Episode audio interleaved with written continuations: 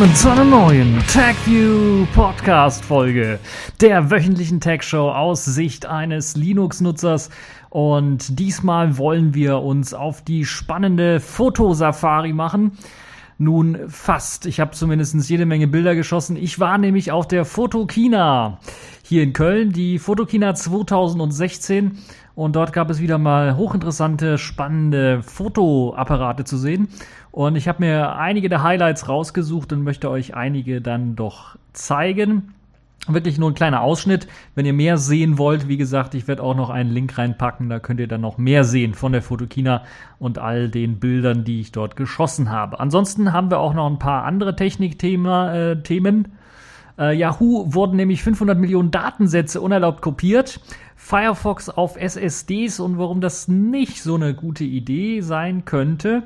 Und dann gab es ein brandaktuelles Thema, ein brandheiß diskutiertes Thema, Lenovo und der Microsoft Deal, Ausrufezeichen, Fragezeichen, und Heise, das ein wenig aufklärt und ein bisschen, ja, Aufklärungsarbeit betreibt, was den, äh, die Geschichte in dieser Woche angeht. Worum es dabei ganz genau geht, erzähle ich euch natürlich auch alles in dieser Folge. Außerdem natürlich die Kategorien in dieser Woche. Spielzeug der Woche, das ist diesmal Gnome 23, weil das gerade erschienen ist. Und die Pfeife der Woche ist äh, diesmal HP, weil äh, dessen Update irgendwie Tinnenpatronen kaputt macht oder unbrauchbar macht. Und Sailfish der Woche, dort kann man jetzt auch schon für Sailfish 2.05 Übersetzungen einreichen, wenn man denn möchte. Ja, äh, ich habe mich, wie ich bereits schon gesagt habe, zur Fotokina 2016 begeben und dort gab es einige Highlights. Ich glaube, eines der spannendsten Highlights und ja, von, glaube ich, nur Fuji-Leuten richtig äh, bekannt gewesen im Vorhinein, war, dass Fujifilm eine neue Mittelformat-Kamera, ein neues Mittelformat-Monster, würde ich schon fast behaupten, herausgegeben hat, nämlich die GFX 50 oder GFX 50S, glaube ich, so heißt das komplette Model. Und ja, Mittelformat-Kamera, das heißt größer als die 35 mm, die man so vom Film auch noch her kennt, also größer als Full Frame mit einer mh, hm, Größe von 43,8 mal 32,9 mm ist das so ungefähr das, was auch Hasselblad und andere äh, Pentax zum Beispiel auch für Mittelklasse, äh, Mittelklasse sage ich schon, Mittelformat, Pentax Mittelklasse, okay. Der Versprecher, der kann äh, ich mir erlauben, aber Mittelformat ähm, Kameras halt eben rausbringt. Also der gleiche Sensor, die gleiche Sensorgröße zumindest. Nicht der gleiche Sensor wahrscheinlich, aber die gleiche Sensorgröße. 51,4 Megapixel schafft diese äh, schafft dieser Sensor, ist ein normaler Sensor mit Bayer äh, oder Berrier äh, Muster. ähm, und ähm, ich glaube, es ist sogar ein Anti-Aliasing-Filter drin. Äh, ich bin mir allerdings nicht ganz sicher. Ähm, es ist auf jeden Fall keine X-Trans-Technologie, die sie dort verwenden für diesen Mittelformatsensor bei Fujifilm. Das Tolle an dem Gerät ist im Grunde genommen, wenn man sich so Mittelklasse, Mittelklasse sage ich schon wieder, Mittelformat äh, Kameras vorstellt, dann hat man irgendwie so große Klötze im Hinterkopf. Das ist nicht mehr so. Das hat Hasselblad zum einen gezeigt, das haben aber auch andere gezeigt, dass die das kleiner bauen können. Und Fuji hat das jetzt so klein gebaut, dass es im Grunde genommen fast schon aussieht wie ein ganz normal Vollformat DSLR, würde ich mal sagen. So ungefähr kann man das bezeichnen. Ein bisschen was dicker ist es schon, da merkt man es schon, aber man merkt natürlich auch mit den ganzen verschiedenen ähm, äh, Drehrädchen und Einstellungsrädchen, die sie dort haben, dass das wirklich ein echter Fujifilm ist. Das heißt, da gibt es wirklich sehr, sehr viel zum Drehen und Einrichten. Und es erinnert natürlich auch an die X-Reihe von Fujifilm. Das heißt, da hat man sich äh, dort orientiert. Natürlich ist das Ding auch schwerer, muss es auch sein, kommt ein größerer Akku rein, damit das irgendwie funktionieren kann. Und äh, ja, größerer Sensor bedeutet natürlich dann auch größeres Objektiv und die Objektive sind natürlich dann auch ein bisschen was schwerer. Und für was kann man das eigentlich denn verwenden oder warum sollte man das haben? Nun ja, wenn man wirklich das Allerbeste an Bildqualität haben möchte, den allerheißen, neuesten Scheiß haben möchte und natürlich das Beste in Sachen Bildqualität, dann kommt man da nicht drum rum. Für den normalen Fotografen ist das, glaube ich, Overkill. Also da reicht schon APS-C vielleicht sogar aus und Vollformat vielleicht für spezielle Dinge. Aber ähm, Mittelformat-Kameras, die braucht man vielleicht für, für die Werbeindustrie, wenn man Werbeaufnahmen machen möchte und da wirklich das Kleinste an feinsten Details noch herausholen möchte. Oder wenn man tatsächlich auch hineincroppen möchte, also in einen Bildausschnitt quasi hineinschneiden möchte. Und bei den 51,4 Megapixeln kann man das doch relativ gut machen und hat keinen großen Qualitätsverlust im Gegensatz eben zu den anderen ähm, Formaten, Sensorformaten, die es so gibt. Ja, ähm, super geniale Qualität. Wenn man eben so etwas braucht, wenn man auch eben wenig Rauschen haben möchte, dann ist das, glaube ich, eine der Vorteile von diesen Mittelformat-Kameras. Ähm, das Besondere ist natürlich, dass man hier auf eine spiegellose Kamera, auf ein spiegelloses System setzt. Das heißt, da ist nicht wie in einer DSLR ein Spiegel eingebaut, der noch einmal das Licht umbricht und dass man da durch den Sucher dann schauen kann, sondern hier ist das natürlich spiegellos, deshalb ist, ist äh, die Distanz quasi oder die Distanz zu dem Sensor von dem Objektiv her nicht allzu groß. Das erlaubt natürlich dann auch die Kamera etwas kleiner zu machen, etwas weniger dick zu machen. Auch wenn das natürlich immer irgendwie physikalische Grenzen hat. Also da ist, glaube ich, Fujifilm schon an ihre Grenzen gegangen. Das, was sie nun ausgestellt haben, was man dort gesehen hat, äh, war ja auch noch nicht das finale Produkt, würde ich mal fast behaupten, sondern war, glaube ich, ein, ja, wie würde man in der Softwarewelt sagen, RC-Produkt, RC1 vielleicht, da kommt sicherlich noch etwas. Es gibt jetzt einige, die schon die Erlaubnis bekommen haben, damit zu fotografieren, damit ein paar Fotos zu machen und das auszuprobieren. Ich bin mir sicher, dass man dann äh, vielleicht im äh, Laufe des Prozesses dann noch das eine oder andere am Detail in Sachen Qualität verändern werden könnte. Und weil das Ganze natürlich auch noch nicht auf den Markt kommt, sondern wahrscheinlich erst nächstes Jahr dann auf den Markt als finale Version kommen wird. Was die Software angeht, äh, kann man da auch nicht sagen, aber es ist halt so, wenn man Fujifilm kennt, zum Beispiel aus der XT2, weiß man, dass sie da auch, was Vorserienprodukte angeht, äh, noch richtig reinlangen können und dann richtig die Software noch aufbauen können, um da äh, noch bessere Performance rauszuholen. Ja, mit dem neuen Mittelformat Monster von Fujifilm wird natürlich auch ein neues Bajonett so heißt das, äh, wo man die Objektive dran schraubt, ähm, dann äh, mit vorgestellt. Und das ist in dem Fall das G-Mount Bayonet. Eigentlich ist es, glaube ich, nur G-Mount, wenn, wenn, man, wenn man so da bleibt, oder G-Bayonet. Also G-Mount. Äh, ihr kennt es, Canon hat da sein eigenes, äh, Sony hat da sogar zwei A- und E-Mount. Und äh, ja, Fujifilm hat jetzt für den Mittelformat, für das Mittelformat eben auch ein neues, ein neues Mounting-System, das nennt sich eben G-Mount und will dann auch gleich einige, ich glaube sechs Stück waren es an äh, Objektiven, die sie vorgestellt haben. Drei sollen zum Start des Gerätes dann auch mit äh, dabei sein und äh, die anderen äh, drei dann später hinzukommen. Das ist schon mal gar nicht schlecht. Da hat man schon mal eine kleine Auswahl von verschiedenen Objektiven. Einen Preis gibt es noch nicht, aber man kann sich natürlich denken, dass bei dieser, bei den Mittelformatkameras, die alle eigentlich über 10.000 Euro liegen, äh, ungefähr genauso viel dahin geblättert werden muss. Man sagt zwar, es soll unter 10.000 kosten, um dann halt auch so ein bisschen Preisdruck und Preiskampf mit den anderen Mittelformatherstellern dann äh, zu machen, aber ähm, es ist verdammt teuer. Es ist schweineteuer und äh, ich glaube nicht, dass irgendeiner von euch da draußen das sich besorgen wird. Besorgen kann, eventuell schon, ja. Aber äh, wenn es halt darum geht, äh, besorge ich mir einen Kleinwagen oder eine Kamera, dann äh, ja, muss man eben schauen, was man so braucht. Gut, kommen wir von Fuji weg. Die hatten natürlich auch super große Ausstellungsfläche dort und hatten da äh, ja recht äh, viele Leute, die da sich das Ganze angeschaut haben, hatten da recht viel Kram. Auch äh, hatten das ein bisschen, glaube ich, länglich gezogen, also nicht alle Kameras an einer Stelle, sodass sich da so ein Knubbel gebildet hat, sondern die waren an mehreren Stellen zu sehen, auch in Vitrinen ausgestellt. Da konnte man dann auch eben die alten Modelle sehen, aber auch die mh, hm, ja, aktuellen neuen Modelle, sagen wir mal besser so. Das heißt, dort konnte man auch die XT2 zum Beispiel sehen ähm, und sogar die XT2, das werdet ihr im Foto sehen, komplett auseinandergenommen, das heißt in die Einzelteile zerlegt und dann schön in der Vitrine ausgestellt, sodass man die Einzelteile, sogar auch den Sensor sehen kann dort. Und das ist sicherlich für den einen oder anderen, der sich so ein bisschen für die Technik von den Kameras interessiert, auch sehr interessant. Kann ich euch also empfehlen, da mal reinzuschauen. Äh, wie gesagt, die Bilder werde ich verlinken. So, kommen wir zu Sony. Sony hat auch was Neues vorgestellt. Und ja, das klingt so zunächst einmal ein Schritt vor und zwei zurück, denn Sony hat die Alpha 99 wieder aufleben lassen. Der eine oder andere wird sich noch erinnern, vor vier Jahren hat Sony die Alpha 99 vorgestellt, ein A-Mount-System, das äh, Sony von äh, Minolta, Konica Minolta übernommen hat. Dieses äh, System, im Grunde genommen das ganze DSLR-System war es eigentlich. Äh, das A, die A99 war neu, weil die hatte eben, äh, wie hieß es, ich habe es vergessen, DSLT oder irgendwie sowas, also hatte so eine komische Abkürzung, weil sie halt eben auch einen Spiegel hat, aber einen Translucent Spiegel, das heißt einen durchsichtigen Spiegel. Und das heißt, äh, eine neue Technik, die damals eingeführt worden ist. Äh, Sony hat das eigentlich nicht so richtig fortgesetzt. Also ich glaube, es gab vor zwei Jahren noch mal eine A77 Mark II und jetzt halt eben die A99 Mark II. Und ein bisschen was verwundert hat mich das doch, denn seit der letzten A-Mount-Kamera, die sie released haben, sind halt wirklich schon zwei Jahre vergangen. Und ich glaube auch viele Sony-Leute oder Leute, die mit Sony mit diesen äh, Alphas geschossen haben, sind auf das E-Mount-System, E-Mount-System zu Deutsch oder E-Bajonett-System gewechselt.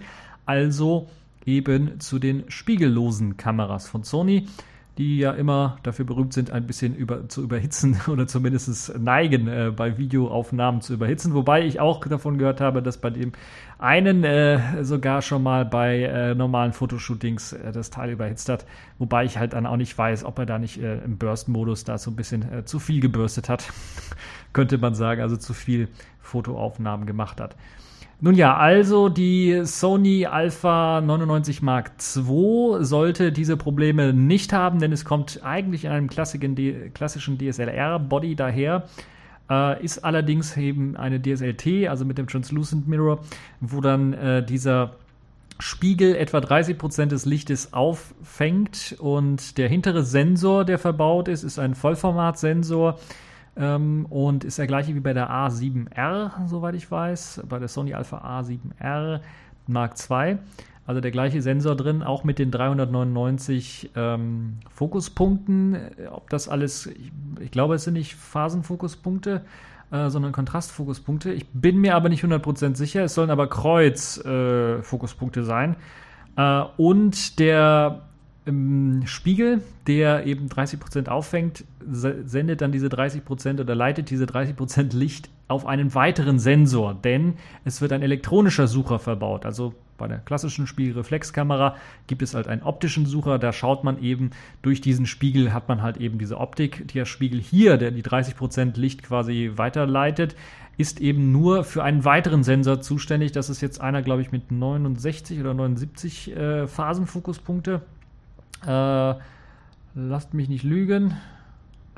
42 Megapixel Auflösung, 79 äh, Phasenfokuspunkte gibt es dort, die sind dort angebracht und werden dann eben parallel gemessen und können dann, dann zur Fokussierung genutzt werden. Eine schöne Sache, wie ich finde, wenn es das Ganze schnell macht. Ich weiß nicht, inwiefern das dann.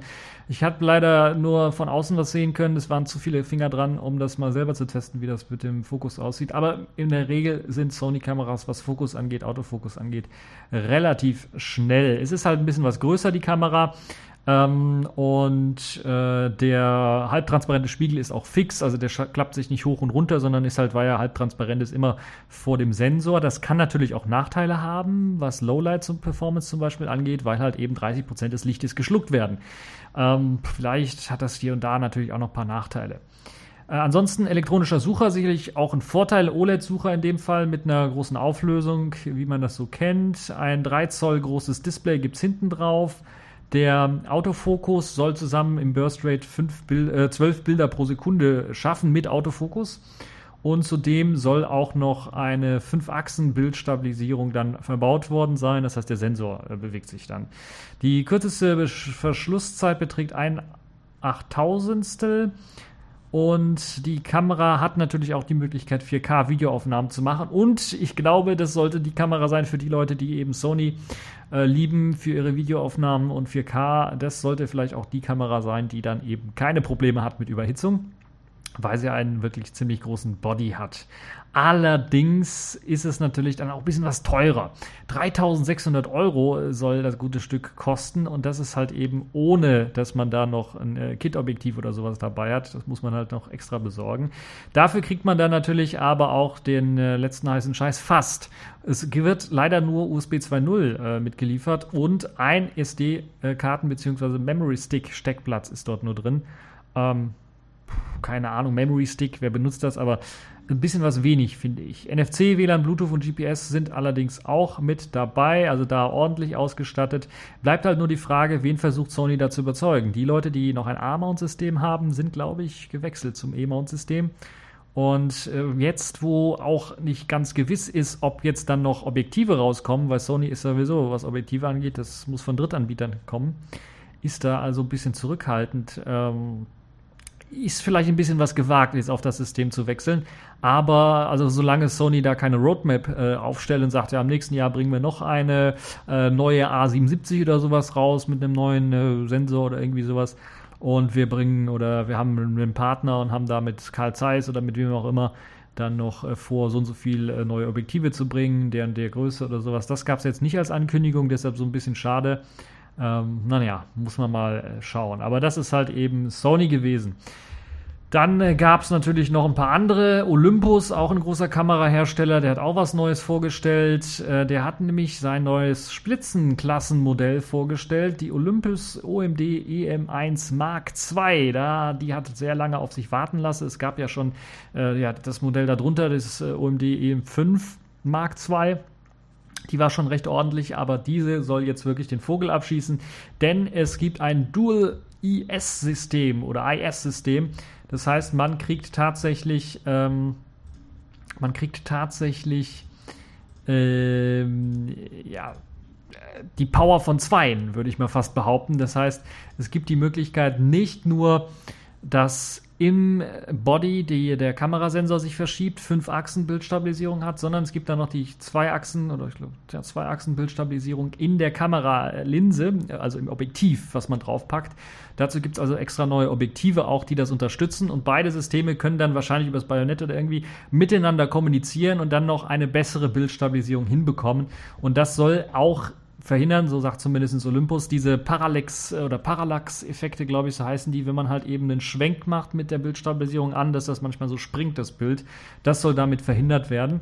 Und ja, äh, Micro Four Thirds Sensor ist natürlich wieder drin. Diesmal der gleiche aus der Pen F, ähm, also ein 20 Megapixel Sensor mit einer etwas höheren Auflösung als diese 16 Megapixel, also ein neuerer Sensor. Und äh, ja, der soll halt auch zusammen mit dem neuen äh, TruePic äh, 8 Pro Bildprozessor dann mehr als dreimal so schnell sein wie die OMD EM1. Und das ist schon krass. Zudem hat dann Olympus auch sehr, sehr viel Wert darauf gelegt, das Autofokussystem zu verbessern. Sie haben jetzt ein Hybrid-Autofokussystem, also mit Phasen-Autofokuspunkten. 121 Phasen-AF-Punkte sind dazugekommen. Ähm, Kreuzsensoren äh, sind das. Und ja, es soll eine Serienbildrate mit eben diesem Autofokus von 18 Bildern pro Sekunde haben. Also, ja, könnt ihr quasi schon einen Film drehen, einen kleinen äh, Stop-Motion-Film. Und ohne Autofokus, ohne Fokussystem, das äh, nachführt im Grunde genommen, schafft sie sogar 60 Bilder pro Sekunde. Und das ist dann wirklich ein Film, den ihr da machen könnt. Also Sport, Leute, die Sportaufnahmen machen wollen, ähm, zumindest was Sport angeht, wo es nicht so wichtig ist. Na, Sport ist, glaube ich, hier der falsche Geschichte. Wo kann man sowas brauchen? Also überlege ich mir gerade. Also natürlich 18 Bilder pro Sekunde ist schon geil für Sportaufnahmen auch, wenn der Fokus stimmt. Aber 60 Bilder pro Sekunde, für was braucht man das, außer eben Filme zu machen? Also ich weiß es nicht. Auf jeden Fall ein krasses System, das muss man wirklich sagen. 4K Videofähigkeit ist jetzt mit eingebaut. Ich glaube, es ist die erste die auch 4K Video aufnehmen kann, also sogar mehr als Ultra HD. Also Ultra HD kennen wir, fängt ich glaube, 3500 irgendwas an. Die soll jetzt hier 4096 mal 2160 Äh, das ist die Auflösung des Videos, was sie aufnehmen können soll. Und das mit 24p dann in dem Fall. Äh, 30p, 30 Bilder ähm, pro Sekunde soll sie im Ultra HD-Modus können. Und Full HD-Videos natürlich mit 50 und 60p und HD-Videos mit, glaube ich, 120p sogar. Also wenn ihr Zeitlupe machen wollt, könnt ihr das damit auch machen. Ja, eine sehr schöne Geschichte. Es gibt natürlich auch wieder einen elektronischen Sucher und es sieht halt wieder aus, wie so eine äh, OMD EM1 äh, aussehen muss. Und da gibt es also nichts, äh, was äh, man äh, bemängeln könnte. Das also Olympus. Olympus hat äh, natürlich noch ein paar neue Objektive vorgestellt, passend eben zu der OMD EM1 Mark II, die halt eben dieses Dual IS-System beherrschen. Äh, zudem, glaube ich, gibt es auch wieder Post-Focus-Modus, den man benutzen kann und die ganzen Stacking-Features, die allerdings nur mit den neuen Objektiven funktionieren sollen und mit, der neuen, mit dem neuen TruePic äh, 8-Prozessor funktionieren sollen. Das also zu Olympus. Ansonsten kann, konnte man natürlich auch auf der Photokina die alten Modelle sehen, das heißt die OMD, das Einsteigermodell OMD ähm, EM10 Mark II konntet ihr sehen und auch die OMD EM5 Mark II. Olympus, ihr müsst einfach mal eure Kameranamen ein bisschen einfacher machen, da sind die einfacher auszusprechen. Einfach mal EM, das reicht ja schon. Oder OM10 oder sowas. Also was einfacheres als das. Oder OMD 10 und dann das EM weg. Oder ich, ach, keine Ahnung. Naja. Auf jeden Fall äh, eine tolle Geschichte äh, für alle Olympus-Fans. Ähm, die Kamera kann natürlich auch für Videoaufnahmen dann genutzt werden. Dafür ist eben auch ein Mikrofon-Steckplatz äh, äh, drin, also 3,5 mm. Dann könnt ihr da ein Mikrofon anschließen und wunderbar mit Filmen. Mit der Bildstabilisierung braucht ihr dann auch wahrscheinlich keinen Tripod. Äh, Zumindest nicht, wenn ihr damit rennen wollt. Äh, wobei ich behaupte, dass das damit auch gehen würde, aber äh, sagen wir mal ein bisschen konservativer und sagen, na, vielleicht nicht. So. Ähm, ja, fehlt eigentlich nur noch ein großer Anbieter im Bunde und zwar Panasonic. Die haben mal eine Nummer kleiner gemacht, im wahrsten Sinne des Wortes, und kleinere Kameras vorgestellt. Was heißt kleinere Kameras? Nein, Kameras mit kleineren Sensoren. Äh, so heißt es. Das heißt, sie haben 1 Zoll äh, Kameras vorgestellt. Gibt es ja auch schon einige. Jetzt wollen sie so ein bisschen Sony angreifen, denn sie haben eine Lumix äh, DMC LX15 vorgestellt, die im Grunde genommen fast die gleichen äh, Größenwerte hat wie eine RX100, aber dazu halt eben ähm, bisschen mehr an Features bringt und ein bisschen mehr Zoom bringt. Äh, es gibt einen Dreifach-Zoom dabei, 24 bis 72 mm. Ich glaube, das sind 2 mm mehr als die Sony. Bin mir aber nicht sicher, ob die Sony nicht schon früher anfängt, also ein bisschen was weitwinkliger ist. Ähm, hat aber die äh, große Blendenöffnung von ähm, f1.4 bis 2.8. Das ist schon mal eine ganze Ecke besser als das, was, glaube ich, Sony bietet. Äh, bin mir aber nicht ganz sicher. Aber das Tolle ist, 5-Achsen-Bildstabilisierung ist damit dabei. Die neue 5-Achsen-Bildstabilisierung, die ja auch Panasonic jetzt überall in ihre Kameras verbaut, ist mit dabei. Und natürlich kann das Gerät auch 4K, also Ultra HD, aufnehmen. Äh, dafür verzichtet die Kamera aber auf einen Sucher. Also den hat man nicht mit untergebracht, auch nicht mit so einem fancy äh, Knopf, den man drücken muss, um halt den Sucher auszufahren, wie bei der Sony. Aber man kriegt dafür dann einen 3 Zoll Touch-Display oh, den man natürlich auch äh, klappen kann, wie man denn lustig ist. Und man kann 4K in 30 Bildern pro Sekunde aufnehmen. Ähm, es gibt die 4K-Fotofunktion, wo halt eben so ein kleiner 4K-Stream aufgenommen wird und dann kann man durch die Fotos blättern und gucken, was am besten passt, wo also keiner blinzelt oder gerade die Augen zu hat oder doof guckt, äh, sondern wo alle gut gucken, wenn, die, wenn ihr eben Leute fotografiert. Und ihr habt die Möglichkeit, äh, Stacking zu machen und dort dann Post-Focus zu benutzen. Das ist eine ziemlich geile Technologie.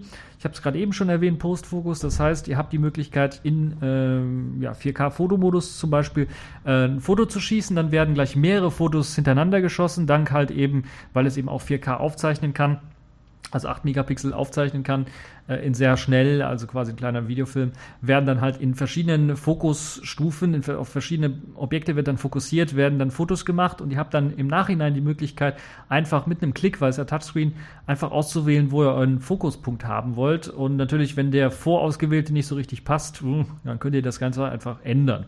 Oder ihr habt die Möglichkeit auch einfach zu sagen, aus all den äh, Fotos mit den verschiedenen Fokuspunkten berechne mir ein neues, äh, was eben zusammengesetzt wird, wo überall der Fokuspunkt dann scharf gestellt wird. Das heißt, wo das ganze Bild dann noch eine Ecke schärfer wird oder schärfer sein soll als eben bei äh, einer normalen Aufnahme mit einer etwas äh, geschlosseneren, geschlosseneren Blende. Also das ist eine schöne Geschichte. Ansonsten natürlich, wie man von, wie man es von äh, Panasonic her kennt, von der Lumix-Reihe WLAN, NFC mit dabei, auch die super App, damit ihr das Ganze steuern könnt. Äh, 700 Euro teuer ist die LX15 und ist allerdings dafür eine sehr kompakte kleine äh, ja, Allzweckwaffe, würde ich mir fast schon behaupten. Wenn ihr mal in Urlaub fahrt oder sowas, könnt ihr das benutzen. Braucht ihr ein bisschen mehr Brennweite? Gibt es auch mit dem gleichen Sensor ausgestattet die äh, DMC, Lumix DMC FZ2000. Äh, FZ1000 ist dem einen oder anderen sicherlich bekannt. Die hat da, glaube ich, auch schon einen äh, 20-fachen Zoom und jetzt die FZ2000 auch einen 20-fachen Zoom mit dem 1 Zoll Sensor. Äh, auch 4K Videoaufnahmen möglich. Mikrofonanschluss hat es auch. Ich glaube sogar hat ein ähm, Kopfhörerausgang. Das heißt, das ist eigentlich speziell oder perfekt fürs Filmen gemacht, würde ich mal fast schon behaupten. Zumindest, wenn ihr eben auf so eine ja, DSLM oder DSLR-mäßig, also ein bisschen größeren Buddy steht äh, was Kameras angeht und ähm, auf die Super Zoom äh, auf das Super Zoom Objektiv äh, setzt. Das ist von Leica, soweit ich weiß, also sollte eine gute Qualität haben, aber ihr wisst ja, Super Zoom ja, und Primes, da gibt es halt eben immer die Diskussion, was besser ist. Äh, Super Zoom, das heißt, ihr habt keine Möglichkeit, eben äh, per das Objektiv zu tauschen. Das ist fest eingebaut, eben wie bei der LX15 auch. Hat dann aber eine gute Performance, die es rauslässt. Und so wie, soweit ich das weiß, wenn ich nicht komplett falsch informiert bin, fährt das, der Zoom raus, ähnlich wie bei den äh, Sony RX10s, fährt der Zoom raus und wenn ihr dann irgendwo reinzoomt und rauszoomt, äh, bewegt sich die Kameralinse nicht mehr oder das Objektiv nicht mehr, weil halt eben äh, die Linse bewegt sich schon, aber die bewegt sich halt im Objektiv selber. Das heißt, die fährt immer auf ihre maximale Brennweite quasi raus und dann innen drin bewegt sich das nur noch. Hm, hat vielleicht den einen oder anderen Vorteil. Ähm, ich vermute sehr stark, weil ja die Kamera eher für Filmer gedacht ist, dass man zum Beispiel diese Geräusche beim Zoomen nicht so weit hört. Wenn es halt eben außen ist und man, es bewegt sich wirklich was und es ist vielleicht noch Staubkörner oder sowas dran oder was weiß ich, dann hört man das eher.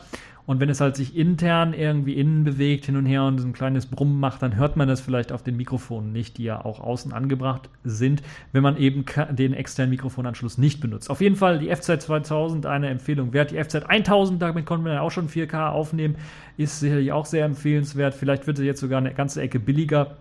Dann kann man sich die FC 2000 auch leisten. Äh, bin mir nicht gerade sicher, was den Preis angeht aber die wird auch so um den Dreh rum sein, 700, 800 Euro eventuell. Wird vielleicht sogar ein bisschen was teurer sein. Äh, die Preise, das äh, kommt ja aus Japan, sind ein bisschen was teurer ähm, geworden. Ja, das ist so im Grunde genommen das, was Panasonic vorgestellt hat. Ich will mich nicht allzu lang drauf äh, aufhalten, weil wir jetzt, weil ich schon fast eine halbe Stunde drüber gemacht habe. Es gab noch ein paar andere Kameras, ihr könnt euch die Fotos anschauen, da gab es noch ein paar Klassiker. Äh, wenn ihr noch mehr sehen wolltet zu Sony und zu anderen äh, Herstellern, könnt ihr das natürlich machen. Es gab einen neuen Kamerahersteller, der seine erste Kamera dort vorgestellt hat, APS-C, Sony-Sensor. Äh, Yi heißt die Kamera, wenn ich das, der Kamerahersteller, also YI. Und der hat seine M1 vorgestellt, äh, auch glaube ich mit vier Objektiven, ist aber Micro Four Thirds Sensor, das heißt, das sollte eventuell, äh, oder ein Four Thirds Sensor und Micro Four Thirds Anschluss, das heißt, da sollte auf jeden Fall eventuell auch die, sollten die Objektive von Panasonic oder Olympus auch dran gehen. Hoffe ich doch. Naja. So, äh, mehr dazu, wie gesagt, im Fotostream äh, Flickr werde ich euch verlinken. So, jetzt machen wir mal weiter mit ein paar andere Technikthemen. Und zwar gab es in dieser Woche, wurde bekannt, äh, dass Yahoo doch irgendwie ein Datenleck hatte im Jahr 2014. Und wenn ihr ein Yahoo-Konto habt, ja, dann müsst ihr jetzt ganz stark sein. Denn Yahoo hat zugegeben, dass im Jahr 2014 500 Millionen, eine halbe Milliarde Account-Daten illegal kopiert worden seien. Dazu zählen halt eben alle Daten, die Yahoo von euch hat. Dazu zählen Kalendereinträge, E-Mails, deren Inhalt natürlich. Äh, Passwörter, wobei Passwörter nicht im Klartext, sondern gehasht. Aber es ist natürlich nur eine Frage der Zeit, bis sie dann äh, entschlüsselt worden sind.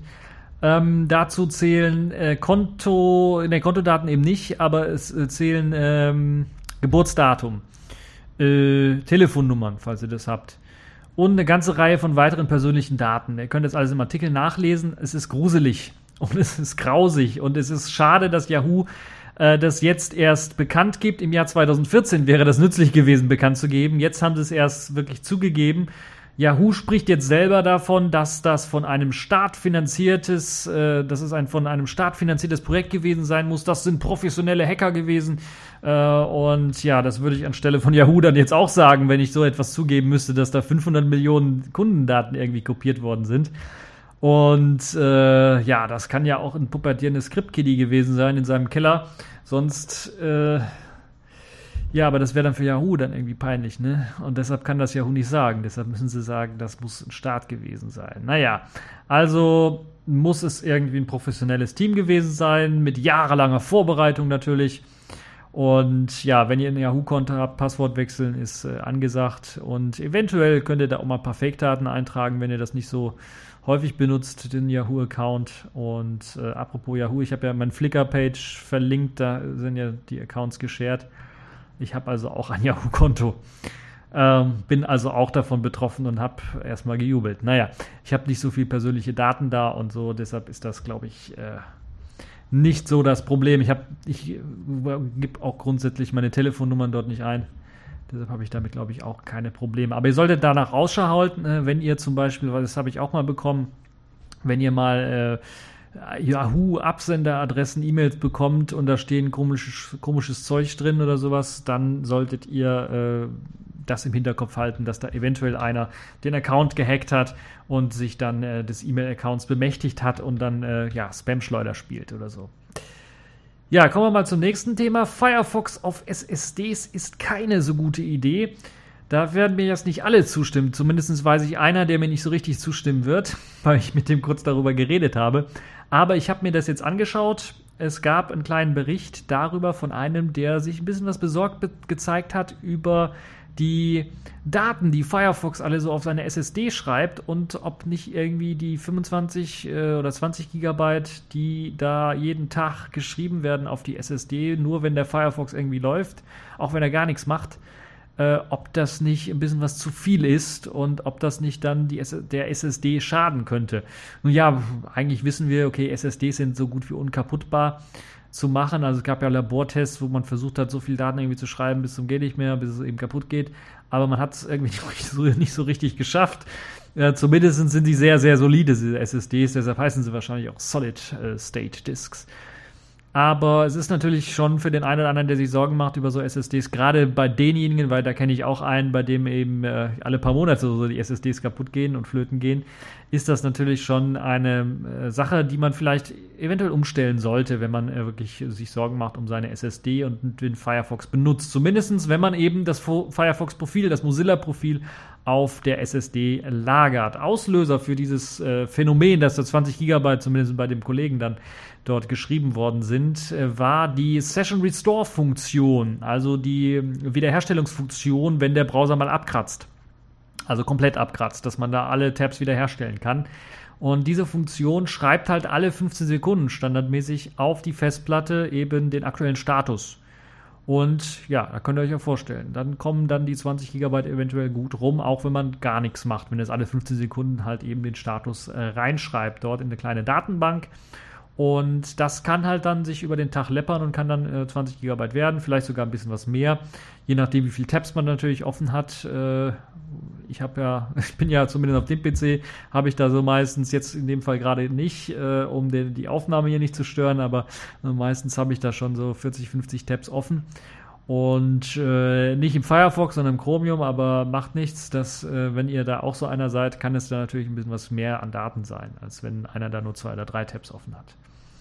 Ja, äh, man kann natürlich, äh, wie man das von einem Open Source, vernünftigen Open Source Projekt her kennt, das auch in den Einstellungen ändern.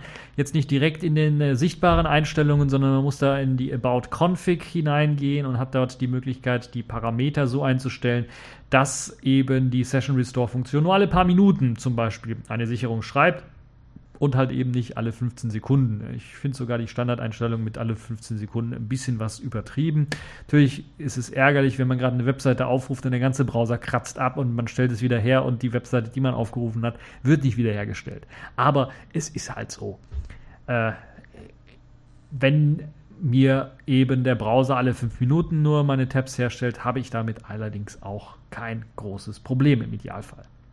Eine andere Möglichkeit ist natürlich gerade für Linux-Nutzer, die können einfach sagen, okay, packe ich es eben auf eine Festplatte, auf die gute alte, das Mozilla-Profil oder zumindest die Session Restore-Dateien auf die Festplatte.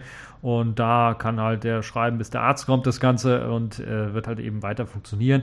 Könnte eventuell an der einen oder anderen Stelle ein bisschen was verlangsamen. Ich glaube aber nicht, das läuft im eigenen Thread ab und äh, sollte da halt äh, so weniger verlangsamen. Wenn wir das ganze Mozilla-Profil auslagern, dann eventuell schon. Nur die Session Restore-Dateien, hm, ja, glaube ich nicht. Ja, äh, deshalb empfehle ich allen, äh, vielleicht mal nachzuschauen, wenn ihr eine SSD verwendet und ähm, ja, sicherstellen wollt, dass da nicht eben so viele Daten geschrieben werden, könnt ihr das Intervall einfach ein bisschen was höher setzen in eurem äh, Mozilla Firefox Profil oder einfach die Dateien auf eine Festplatte oder sowas packen. Und dann habt ihr eben äh, ja, schnelleres, äh, äh, kein schnelleres Sterben eurer SSD. Hoffe ich zumindest. So, kommen wir mal zu einem anderen Thema, was in dieser Woche ein bisschen für Aufregung gesorgt hat, weil es gab einen kleinen Bericht oder eigentlich war der Auslöser eine Diskussion, eine Forendiskussion bei Lenovo, wo sich jemand ein neues Yoga 900, ich glaube ISK 2 ist die Bezeichnung, weil es gab schon Vorgängermodelle, die weniger Probleme gemacht haben, aber er hat sich so ein Lenovo Yoga 900 geholt und wollte dann Linux drauf installieren, hat sich eine Ubuntu Live ISO auf äh, einem USB-Stick gepackt bootete auch ohne Probleme hoch, UEFI-mäßig, hat auch wunderbar funktioniert. Aber dann hat er den Installer gestartet und konnte dort keine Festplatte finden, hat nur seinen USB-Stick gefunden und hat nicht die Möglichkeit gehabt, eben sein Linux auf diese Festplatte oder in dem Fall ist es eine SSD draufzupacken. Ja, Lenovo ist dann ein bisschen was negativ aufgefallen. Zum einen, weil sie publicity-mäßig oder so irgendwie, wenn in ihrer Kommunikation sich ein bisschen äh, unglücklich verhalten, sagen wir mal so. Andererseits auch, weil sie mit ihrer Firmware, in dem Fall mit dem UEFI, dann ein bisschen ein paar Späßchen getrieben haben und äh, skurrile Aussagen gemacht haben. Also, ähm, wenn der, wenn die, wenn der erste Gedanke war, dass dort Lenovo einen Deal abgeschlossen hat mit Microsoft. Und Microsoft hat Lenovo gesagt, ihr müsst dort einen speziellen Modus einschalten, damit ihr unser spezielles Windows bekommt. Und äh, der darf nicht ausschaltbar sein. Das war so die erste Idee die dazu geführt hat, dass ich gemeint habe, oh, Wettbewerbgesetz verzerrend, weil es kann doch nicht sein, dass eben sie einen Deal mit Microsoft abschließen und das führt dazu, dass auf dem PC kein alternatives Betriebssystem installiert werden kann. Nun, mittlerweile hat sich das ein bisschen anders ausgestellt. Äh, Heise hat ein bisschen aufgeklärt. Heise hat, glaube ich, aus meiner Sicht am neutralsten aufgeklärt. Ähm, es gab noch einen Bericht von Golem, der das Ganze ein bisschen was verharmlost hat und nicht darauf hingewiesen hat, dass es da noch keine endgültige, äh, dass man da sich noch keine endgültige Meinung bilden kann drüber, äh, weil es äh, noch ein paar Dinge gibt, die ein bisschen was unklar sind in dem Bereich. Und äh, ja, aber fangen wir erstmal damit an. Äh, also das Problem insgesamt liegt ganz einfach daran, dass Lenovo hochoffiziell einen Deal mit Microsoft geschlossen hat, was die sogenannte Windows Signature Edition angeht. Das ist eine Spezialedition, die Microsoft nicht in Europa verkauft, sondern ich glaube nur in den USA verkauft oder in, Amer in Amerika, in ganz Amerika verkauft. Ähm, und diese blockt oder lockt das BIOS bzw. UEFI so ab, dass ähm, im Grunde genommen kein anderes Betriebssystem installiert werden kann, weil kein anderes Betriebssystem einen speziellen Treiber hat, um auf die SSD zugreifen zu können. Das heißt, selbst Leute, die sich ein normales Windows 10 installieren wollen, als ISO runtergeladen haben, werden keine Festplatte finden, weil eben dieser spezielle Treiber nicht dabei ist. Ja, das ist also so gemacht, dass eben mit Windows Signature Edition bekommen die Geräte, das soll eben pures Windows sein, ohne OEM Crapware drauf. Äh, so habe ich das zumindest verstanden. Äh, und das soll halt eben schneller booten und sicherer sein und den ganzen Kram, den Microsoft da so ähm, zusammen mit Lenovo dann verspricht. Äh, betroffen, wie gesagt, sind die neueren Yoga 900 Geräte. Ich glaube also ISK 2, glaube ich, heißt die Typenbezeichnung. Und es gab halt einen längeren Thread im Lenovo-Forum, wo sich Leute ausgetauscht haben, die es versucht haben, dort irgendwie Linux draufzupacken. äh, andere Linux-Distributionen draufzupacken. Und äh, der Thread war Lenovo dann irgendwie was peinlich und sie haben dann den schnell erstmal gelöscht. Also der war für 24 Stunden oder für zwölf Stunden zumindest nicht mehr sichtbar. Dann war er wieder sichtbar, allerdings geschlossen. Da konnte man also nichts mehr schreiben. Also das war schon mal sehr verdächtig. Und dann kam auch noch, ich glaube, es war auf Amazon oder auf Best Buy. Das ist ja so ein äh, großes, äh, großer Online, äh, nicht ein Online-Shop, sondern auch richtiger Shop, wo man was kaufen kann. Eine Rezension, die eben das explizit erwähnt hat, dass es da Probleme gibt, Linux drauf zu installieren. Und dort hat angeblich dann ein Lenovo-Mitarbeiter sich ein bisschen unglücklich ausgedrückt und gesagt, ja, wir locken das Ganze so, dass kein anderes Betriebssystem drauf installiert ist, denn das ist unser Deal mit Microsoft.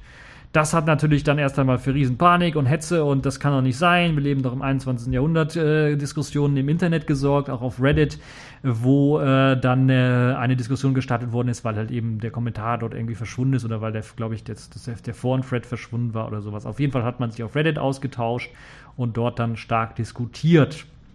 Das mit Windows 10 habe ich auch schon erklärt. Was habe ich noch nicht erklärt? Warum geht es nicht?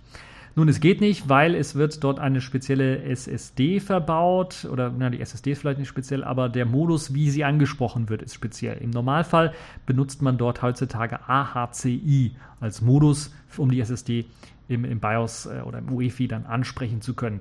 Hier setzt man auf ein spezielles RAID-System, auch wenn nur eine SSD verbaut ist, ein spezielles RAID-System, das äh, ein paar Vorteile hat, weil es stromsparend ist, also weniger Probleme mit, mit, mit Stromsparfunktionen haben soll und auch eine etwas äh, sichere Sache sein soll, sagt zumindest Microsoft.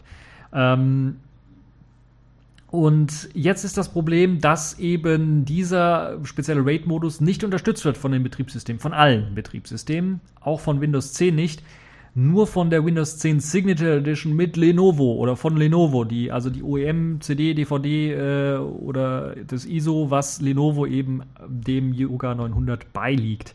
Und das hat halt natürlich dann enorme Probleme gesorgt und eben dann noch natürlich das Ganze befeuert, dass hier vielleicht ein geheimes, äh, eine geheime Verschwörung läuft. Microsoft und Lenovo wollen Linux loswerden. So schlimm ist das Ganze jetzt nicht. Lenovo bietet halt immer noch äh, auch Linux-Kisten an, Laptops, die Linux-kompatibel sind, pflegt da auch Listen und so weiter und so fort. Also so schlimm ist das Ganze nicht. Lenovo fällt hier ein bisschen wieder was negativ auf. Ähm, ist in letzter Zeit so ein bisschen negativ aufgefallen, aber ja gut, ist eine große Firma. Da kann nicht jeder eine helle Leuchte sein, sagen wir mal so.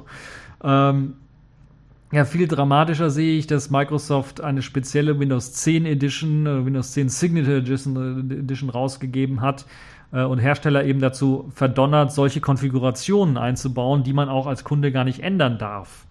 Und wenn das wirklich stimmt, dass man das dann noch nicht ändern darf und das Teil eben dieser Vereinbarung ist, ist das schon ein starkes Stück, wie ich finde.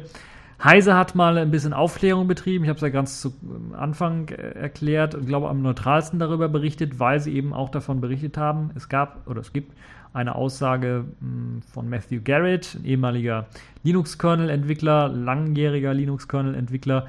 Was er jetzt macht, weiß ich gar nicht, aber er arbeitet, glaube ich, immer noch in irgendeinem Bereich, was das angeht hat aber gesagt, das äh, Problem ist eben bei Linux zumindest, dass einfach der Treiber fehlt, um die Festplatte und die SSD anzusprechen.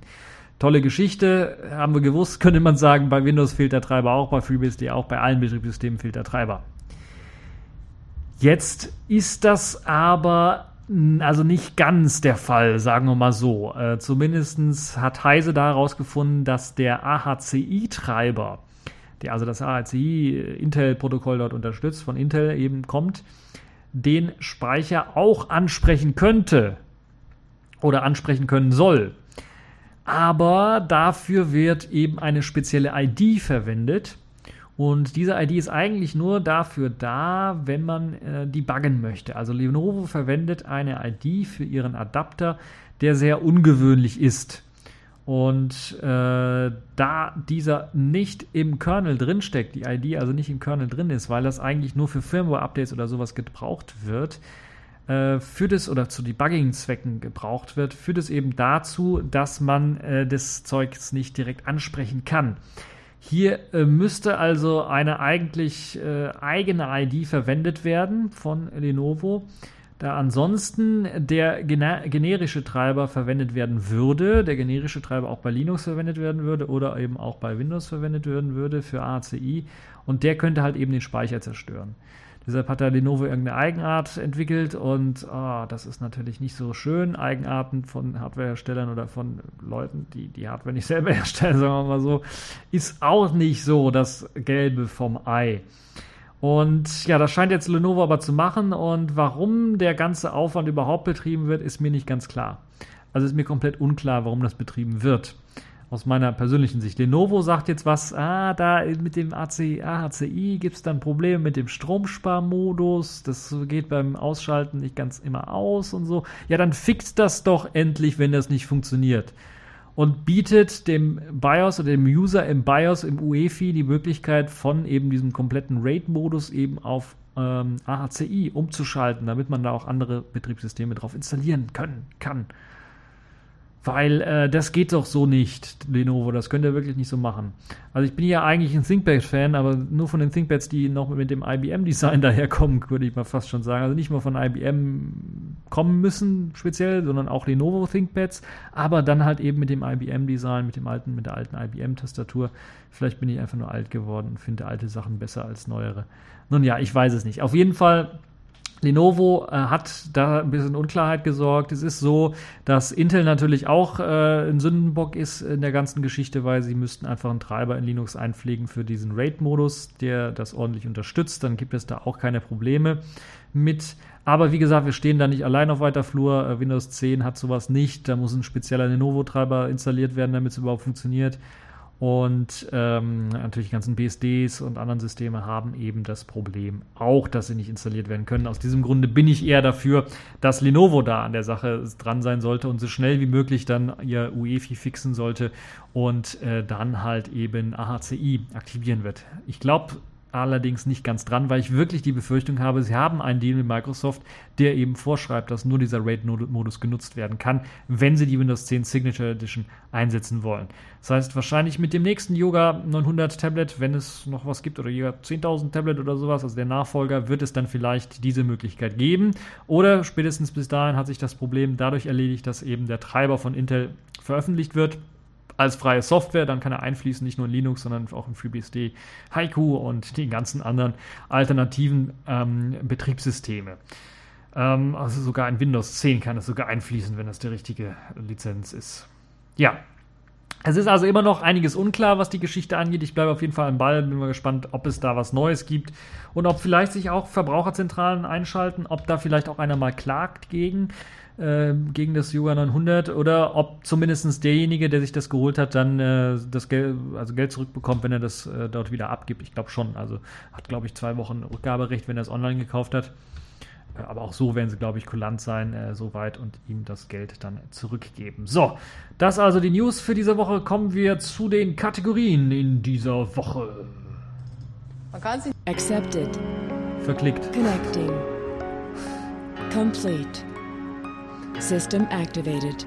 All systems operational.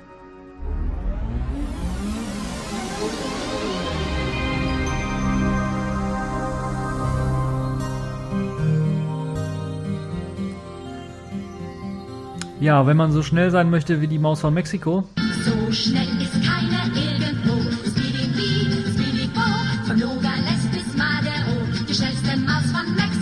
Verklickt man sich auch manchmal in seiner Playliste und ich habe da gerade was Falsches abgespielt, aber egal. Äh, ich habe ja schnell genug das gemerkt und bin dann schnell umgeklickt. So, äh, jetzt wollen wir aber. Alter, wenn ich du wäre, du würdest lachen in die Kreisliga rennen. Nee, ganz so schlimm ist es nicht. Wir kommen zum Spielzeug der Woche. Das ist diesmal GNOME 322. Die neue Version ist draußen. Eine heiß ersehnte Version. Naja, eigentlich im Grunde genommen ist das so eine Version, wo ich sagen würde, ich will ja nicht. Ihr könnt aber auch nur meckern, meckern, meckern. aber das ist so eine Version, wo ich mir frage, warum es gab es diese Versionsnummer. Du hast wohl was am Sträußchen. Nee, nicht ganz, aber sie haben halt eben eine neue Version, eine neue Major Release rausgegeben, im Grunde genommen mit ja, so wenig Veränderungen wie möglich, würde ich mal fast schon behaupten. Also es gab einige Veränderungen, einige Verbesserungen. Der Dateimanager kann nun mehrere Dateien intelligent umbenennen. Da haben sie ein neues Tool geschrieben, was einem ermöglicht, was andere Dateimanager schon lange machen. Aber äh, okay, ist jetzt wieder drin im Dateimanager, dass man eben äh, mehrere Dateien äh, intelligent umbenennen kann. Also da kann man sagen, eine Ziffer vorne, hinten dran machen. Es gibt auch verschiedene Vorlagen, die man anklicken kann. Ein schöne, schön gemachtes Tool passt auch in das GNOME-Design, das GNOME Shell-Design und äh, eigentlich ins GNOME-Design, GTK-Design, Advaita heißt das ja, oder Advaita, keine Ahnung. So irgendwie passt wunderbar rein. Äh, eine weitere Funktion, die sie eingeführt haben, ist, dass ZIP-Archive nun direkt entpackt werden, wenn man sie öffnet. Das ist so eine Funktion, will man das denn immer haben? Also da lädst du dir einen ZIP runter und dann klickst du doppelt drauf. Dann möchte ich eigentlich, dass mein nicht, dass mein äh, Dateimanager auf die Idee kommt, ja, okay, dann packe ich mal das ZIP in den gleichen Ordner und dann kannst du da dann mit dem Doppelklick in den Ordner rein. Sondern da hätte ich dann doch gerne, dass eben mein äh, ZIP-Archivprogramm, äh, wie heißt es auf File Roller heißt es bei GNOME, also hieß es zumindest, das heißt es immer noch, File Roller sich dann öffnet und ich dann direkt mal im ZIP gucken kann, was da drin ist und dann vielleicht auch nochmal da reinklicken kann und dann schon mal klicken kann, ohne dass ich das entpacken muss. Und äh, ja, ich denke oder hoffe, dass man diese Funktion auch ausschalten kann, weil die könnte doch recht nervig werden, wenn man so ein ZIP-Archiv nun mal öffnen möchte und nicht direkt das Ganze auf der Festplatte entpacken, entpackt haben möchte. Wobei natürlich der File-Roller wahrscheinlich das gleiche macht, halt nur in einem temporären Verzeichnis. Wenn man es schließt, ist es halt wieder weg. Aber äh, trotzdem, irgendwie habe ich da Bauchschmerzen mit. Apropos File Manager und ZIP-Archive, es gibt die Möglichkeit im Dateimanager jetzt auch Dateien zu komprimieren mit dem Rechtsklick. Ganz einfach, das, was auch schon einige Dateimanager schon seit längerem können, ist jetzt hier auch neu implementiert worden. Dazu kann man äh, drei verschiedene Arten auswählen: ZIP, TAR-XZ, also kein TAR-GZ, sondern TAR-XZ mit der besseren äh, XZ-Komprimierung und 7-ZIP kann man als äh, Archive verwenden. Ja, eine sinnvolle Option, wie ich finde. Äh, und da kann man einfach die Dateien oder Ordner rechtsklick anklicken und äh, dann einfach sagen, ja, möchte ich jetzt packen. Und dann öffnet sich das Fenster, gibt man dem Kind einen Namen und wählt das passende, den passenden Archivtyp aus und dann hat man die Geschichte gepackt. Es gibt natürlich wieder besseren Wayland-Support in GNOME 3.22. Obacht, Fedora 25 möchte ja GNOME 3.22 benutzen und möchte da eventuell sogar, da wird zumindest drüber heiß diskutiert, auf Wayland setzen standardmäßig, was äh, ihre GNOME-Session zumindest angeht. Und das könnte ziemlich interessant sein. Das könnte die erste Distro sein, die Wayland standardmäßig zumindest in ihrer GNOME-Variante einsetzen wird. GNOME Software wurde geupdatet, also das Software Center im Grunde genommen, wo man Apps herkriegt, mit einem etwas besseren Design. Auf der, zumindest auf der Hauptpage äh, ist das noch ein bisschen was schöner gemacht worden. Und es gibt jetzt besseren oder neuen hinzugefügten Flatpak Support. Das heißt, ihr habt die Möglichkeit, Flatpak Bundles und Repos auch aus dem Dateimanager mit einem Doppelklick in GNOME Software dann einzubinden. Was sicherlich eine tolle Geschichte ist. Flatpak Support also immer mehr, äh, immer mehr integriert in GNOME. GNOME Fotos wurde erweitert und ermöglicht es jetzt nun, Fotos auch zu teilen. Da gibt es also eine Teilen-Funktion, wie hat das gleiche Symbol, wie man es auch vom äh, Handy, vom Smartphone-System oder von den Smartphone-Systemen her kennt. Und dort hat man jetzt momentan zumindest die Möglichkeit, per E-Mail oder per Google zu teilen. Das finde ich ein bisschen schade. Ich hätte da mehr OwnCloud oder sowas auch gewünscht, dass das äh, auch gehen wird. Vielleicht wird das mit der nächsten Version dann eingebaut. GNOME Kalender kann nun auch mit Drag and Drop umgehen. Das heißt, man kann da Kalender-Events einfach von einem äh, Eventtag auf den anderen ziehen und dann wird es halt eben verschoben, was äh, ja für den Drag and Drop-Nutzer doch vielleicht eine schöne Geschichte ist. Der IRC-Client Polari hat nun eine automatische Account-Passworterkennung und bietet dann halt eben, wenn er erkennt, dass da einer sich sein Nixsurf-Passwort zum Beispiel bei äh, beim Freenode IRC-Server eingegeben hat, bietet das dann zum Speichern an und kann das dann jederzeit wieder ähm, ja, äh, beim Aufruf des äh, Servers dann wieder äh, direkt eingeben. Also schöne Ge Geschichte, wie ich finde. Es nutzt dazu natürlich äh, den äh, GNOME Schlüssel, äh, Schlüsselbund, um das Ganze zu speichern. Insgesamt also ein etwas kleineres Update. Trotzdem sind, glaube ich, diese ganzen Wayland-Verbesserungen das Interessante an dem Ganzen. Und äh, gerade in dem Zusammenhang erwähne ich nochmal sehr gerne Fedora 25, das ja plant, plant, muss man dazu sagen, Sie haben das ja schon, glaube ich, nicht das erste Mal geplant äh, und dann immer wieder verschoben. Die planen halt immer noch damit Wayland standardmäßig eventuell in ihrer nächsten Distro zu benutzen. Also eine sehr, sehr interessante Geschichte. GNOME 3.22 einfach mal ausprobieren. Da gibt es schon erste äh, Medien. OpenSUSE Leap 42.2, glaube ich, wird es auch bekommen. Äh, OpenSUSE Tumbleweed hat es schon. Äh, ich habe ja auch ein Tumbleweed auf einem Rechner drauf. Ich habe leider noch nicht aktualisiert, muss ich mal machen. Vielleicht mache ich dann, wenn es mir so gut gefällt, auch ein kleines Videochen als TechView Vlog. Dann könnt ihr da auch nochmal reinschauen, was es dort an Neuerungen in GNOME 3.22 gibt. Vielleicht sogar mehr als das, was ich jetzt hier vorgetragen habe, ohne selber getestet zu haben. Ja, kommen wir dann zum allerletzten Thema und dann haben wir fast die Stunde rum. Kommen wir zur Pfeife der Woche. Das ist diesmal HP geworden, denn HP macht mit einem Update Tintenpatronen unbrauchbar.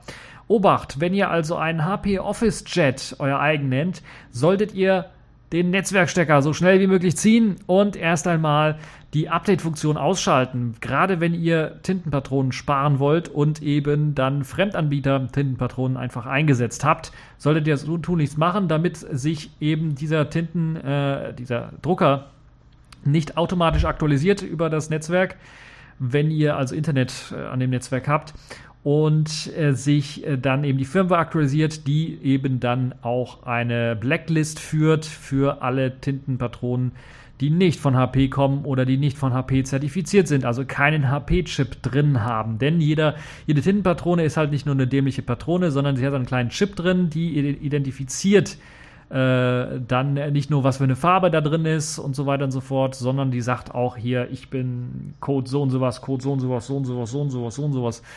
Und die teilen also einen Code miteinander aus und dann weiß der Drucker, okay, das ist meine Original-Tintenpatrone, die kann ich freischalten. Und wenn es merkt, äh, das ist keine Original, das ist ein China-Nachbau, nein, dann schalte ich mich aus oder schalte Fehlermeldungen ein, was sicherlich den einen oder anderen auch ähm, irgendwie wundern könnte, wenn er dann die Nacht vorher im Büro noch was ausdrucken konnte und dann über die Nacht am nächsten Morgen auf einmal meldet sein Drucker irgendwie Fehler, Fehler, Fehler, Fehler und du guckst die Tintenpatronen, die sind noch voll. Äh, ja, das äh, ist ein böses Erwachen dann.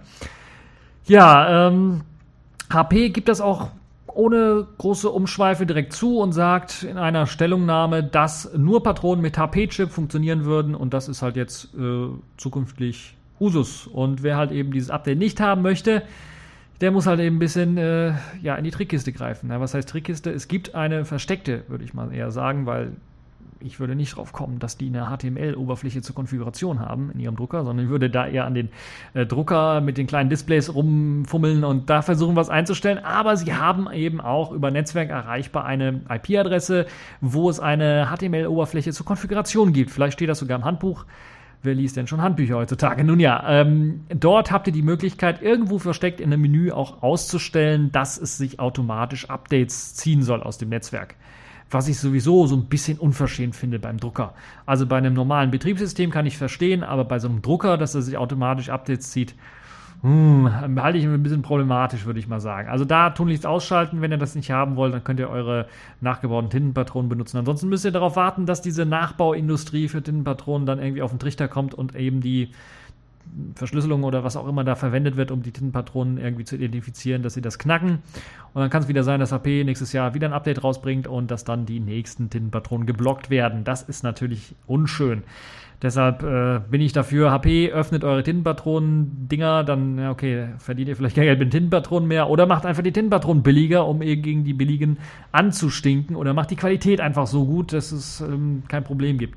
Versucht damit zu überzeugen und versucht halt eben nicht, das mit, äh, wie könnte man das am besten ausdrücken, Tintenpatronen-DRM irgendwie äh, zu lösen, das Problem. DRM ist böse, das hat nie funktioniert, wird auch nicht funktionieren, deshalb lasst die Finger weg. Deshalb zu Recht die Pfeife der Woche, HP, glaube ich, in dieser Woche, die versuchen eben Tintenpatronen DRM umzusetzen. Keine gute Idee, HP. So, das war's dann auch schon für diese Folge in dieser Woche. Ich hoffe, ihr habt eine schöne Zeit, habt einen schönen Tag und äh, bis zur nächsten Folge.